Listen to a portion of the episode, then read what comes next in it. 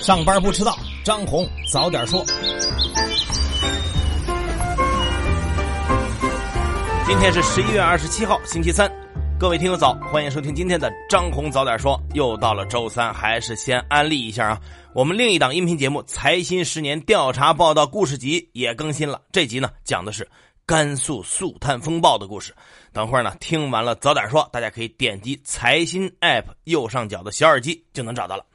来说大事儿。昨天，习近平主持召开了中央全面深化改革委员会第十一次会议。会议审议通过了关于市场化农业、医疗、教育、环境治理等各方面的意见或报告。其中，在关于完善要素市场化配置体制机制方面，会议指出，要坚持以供给侧结构性改革为主线，坚持深化市场化改革，扩大高水平开放。破除阻碍要素自由流通的体制机制障碍，扩大要素市场化配置范围，健全要素市场体系，推进要素市场制度建设，实现要素价格市场决定、流动自主有序、配置高效公平，为推动高质量发展、建设现代化经济体系打下坚实的制度基础。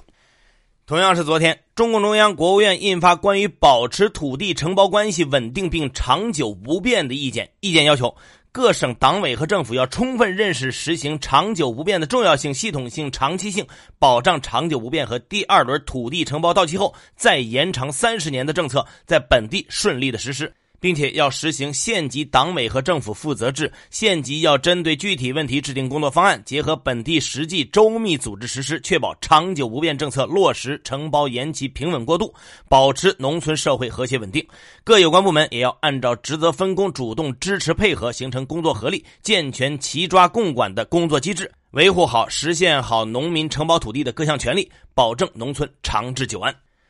昨天呢，阿里巴巴正式在香港联交所主板挂牌上市。截至收盘呢，阿里巴巴全天成交一百四十亿港元，涨幅百分之六点五九，报收于每股一百八十七点六港元，总市值突破了四万亿港元，成为港股的新股王。这次的新股上市呢，也使阿里巴巴超越了 Uber，成为今年全球最大的新股发行。另外呢，值得一提的是，这次港交所上市的阿里巴巴对应美股上市的阿里巴巴，可以用一比八的股数进行兑换。这意味着一个交易所可以把另一个交易所的股票吸收过去。在目前中美关系紧张的大环境之下呢，这使得阿里巴巴具有极强的防守性。阿里巴巴呢算是风光了，和它相比，浙商银行昨天的上市首日有些尴尬。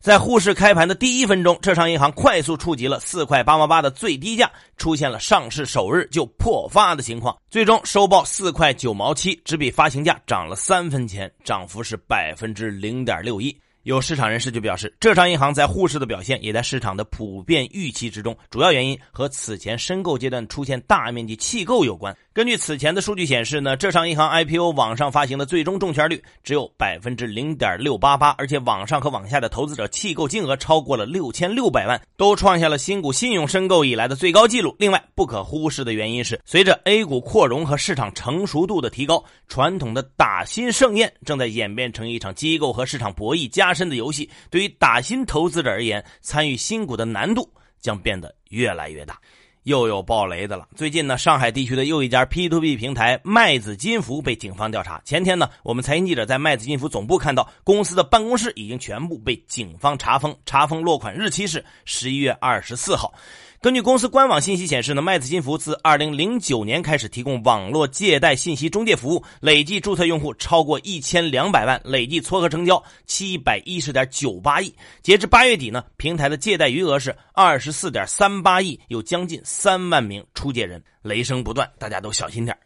再来说说贾跃亭。昨天有部分债权人前往了 FF 总部商讨重组方案。据 FF 方面提供的信息显示呢，这次参会的共有来自二十家债权机构的三十五名债权人。此前呢，贾跃亭提出成立债权人信托计划，未来呢自己所有的 FF 股权和相关的受益权全部转入债权人信托。相应的呢，债权人放弃对贾跃亭和妻子甘薇的债权追偿。但是这份方案呢，并没有达成一致。这次债权人将会对重组方案进行商讨，但不会进行投票。一名参会人士表示，贾跃亭方面没有提供新的方案，目前看呢，达成新的统一意见为时尚早。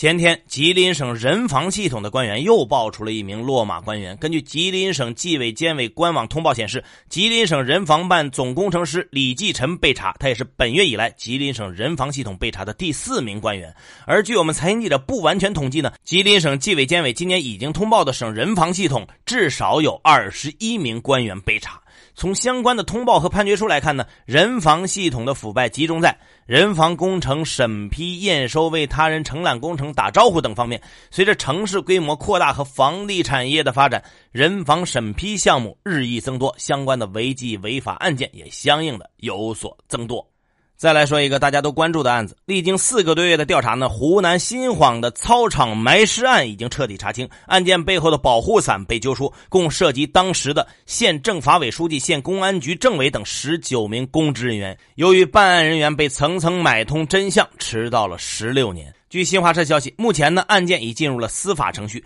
杜少平涉恶犯罪团伙十三名成员被依法逮捕并提起公诉，其中杜少平和他的同伙罗光忠涉嫌故意杀人。另外呢，案件涉及的十九名公职人员分别受到了开除党籍、开除公职等党纪政务处分，其中有十人因涉嫌犯罪被移送审查起诉。再来说一遍，迟到的正义不是正义，最多是打了折的正义。最后再来关注香港。昨天，香港富商李嘉诚旗下的基金会在捐助餐饮业和零售业以后，宣布将出资一亿港元援助中小型旅行社和小摊贩。资金呢，预计将会在十二月中旬之前发放给申请者。根据资助的方案呢，雇员人数少于五十人的中小型持牌旅行社便符合申请的要求。全香港大约有。一千六百五十间申请者将获得两万五千或者五万港元的资助，而可获得资助的小摊贩呢，则需要持有今年五月之前发放的小贩牌照才可以提出申请。全香港呢，大约有五千四百个。在这次捐助之后呢，李嘉诚基金会的中小企十亿元应急钱计划中还剩一亿港元。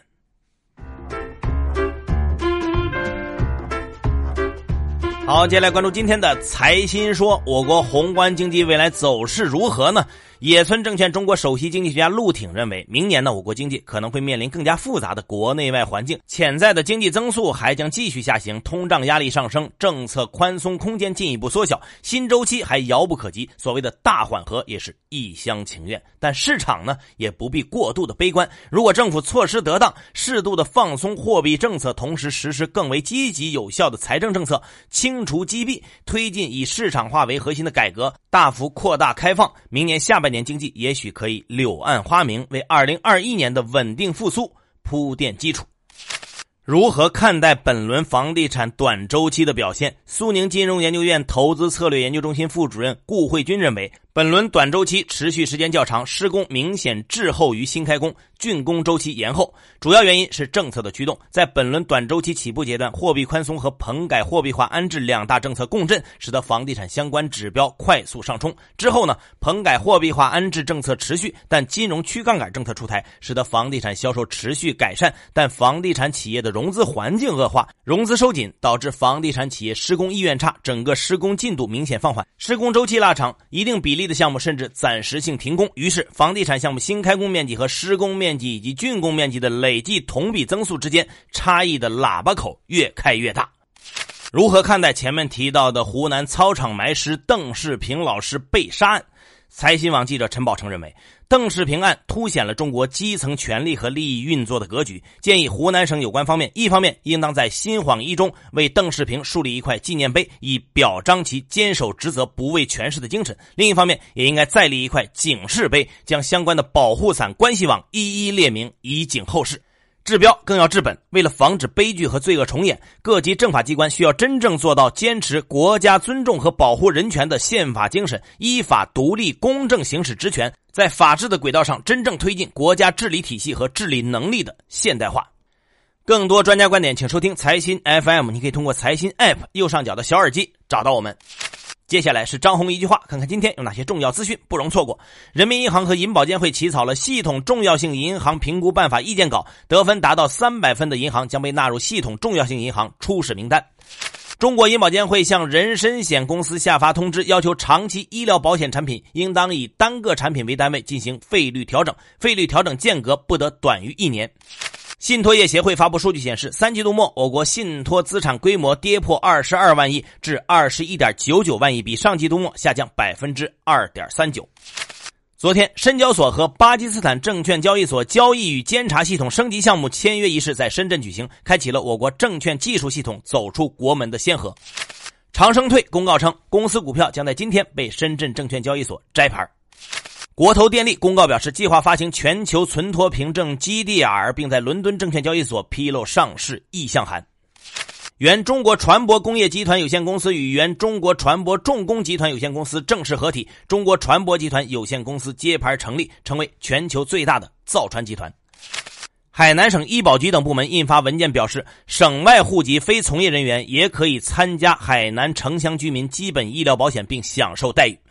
为支持筹办2022年冬奥会和冬残奥会及测试赛，相关实体企业和个人收入将享受免征企业所得税、增值税等一系列税收优惠。最后是国际资本市场，美股三大股指持续创下收盘历史新高，道指涨百分之零点二，报收于两万八千一百二十一点六八点；纳指涨百分之零点一八，标普外指数涨百分之零点二二。中概股中，人人网涨百分之二十点二二，未来涨百分之十一点七一。